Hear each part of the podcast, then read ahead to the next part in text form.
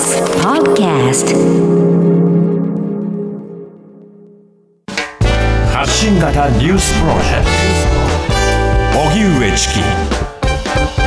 セッション。ロシア軍がウクライナ北部の学校を攻撃。3人死亡。ロシアのプーチン政権によるウクライナ軍事侵攻をめぐってウクライナ非常事態庁によりますと12日未明北部チェルニヒウの学校がロシア軍による攻撃を受け火災が起き3人が死亡12人が怪我をしたということです。ウクライナのゼレンスキー大統領はビデオメッセージでロシア軍が学校を標的にしたことを強く非難。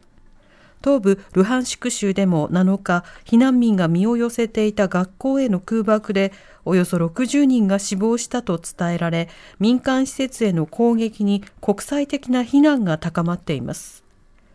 一方ロシア国防省は12日夜同日中にウクライナ東部ハルキウ州や親ロシア派の部隊が支配地域拡大を図るドネツク、ルハンシク、2つの州で精密誘導ミサイルなどによりウクライナ側の弾薬庫などを攻撃したと発表しました。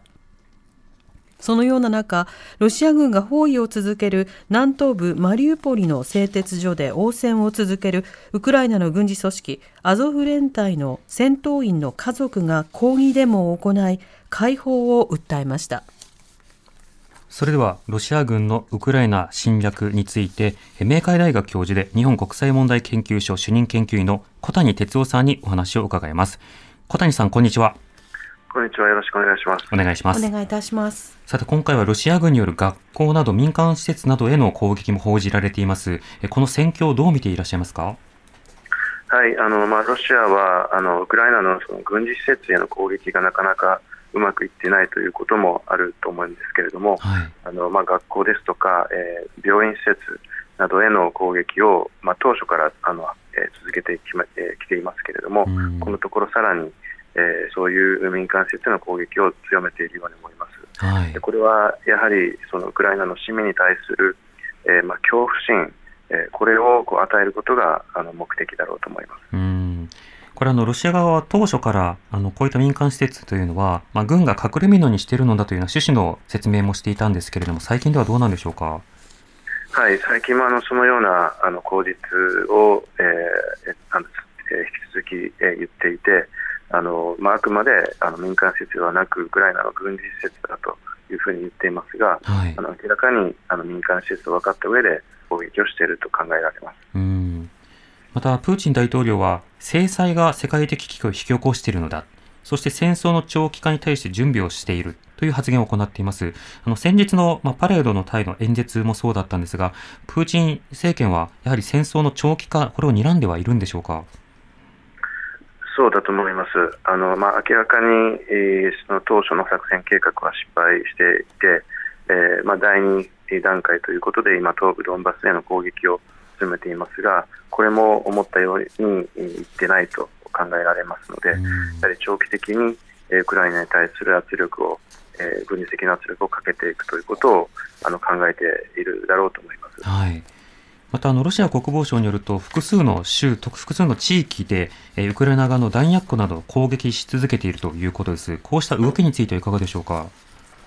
はい、あのこれは、えー、本当に攻撃した場合と、えー、ロシア側がそう主張している場合とあの両方あるので、はい、そこをきちんと見極める必要がありますが、うんうん、あの確かにロシア側がウクライナの,、えー、その備蓄施設などを攻撃しているという事実もありますが、はい、えー、まあ、どちらかといえばあの、え例えば、え欧米が提供したあの武器なども破壊したと言っていますけれども、これも嘘ですので、えー、あのやはりこう情報をうまく使って、ロシア側が有利な作戦を行っているという、まあ、印象を、えー、国際世論に与えようとしている、そういうふうに考えるべきだと思います。うん国際世論に関してはすぐそのような応答がなされますけれども、ロシア国内ではなかなかそうした反論というものは聞こえないような状況もあります。ロシアのこういった宣伝というのは、国内、国外に向けてそれぞれどんなことを狙っていると考えればいいんでしょうか？はい、まずあの国内的には、やはりこの作戦がうまくいってないということをこうばれてはいけませんので、はい、えーまあ、作戦がうまくいっているというふうに、えーまあ、情報操作をする必要があると思います。でまあ、国際的にはあのこの戦争が長引くと、えー、ロシアが作戦を今後も継続するということをほのめかすことで、あの今、国際社会が経済制裁をかけていますが、はい、あのこれは諸刃の剣ですので、あのこの G7 も含めて、えー、やはりインフレが進んでいますので、えー、このままあ欧米がウクライナを支援し続ければあの、あなたたちの生活が苦しくなりますよと、そういう国際世論を、えー、そうあの作ろうとしているのだろうと思います。うんなるほどまたあの今、制裁という話もありましたが、ロシア最大の政府系のガス会社、ドイツ向けの天然ガスの一部供給を停止するというふうにしています。この思惑などはいかがでしょうか？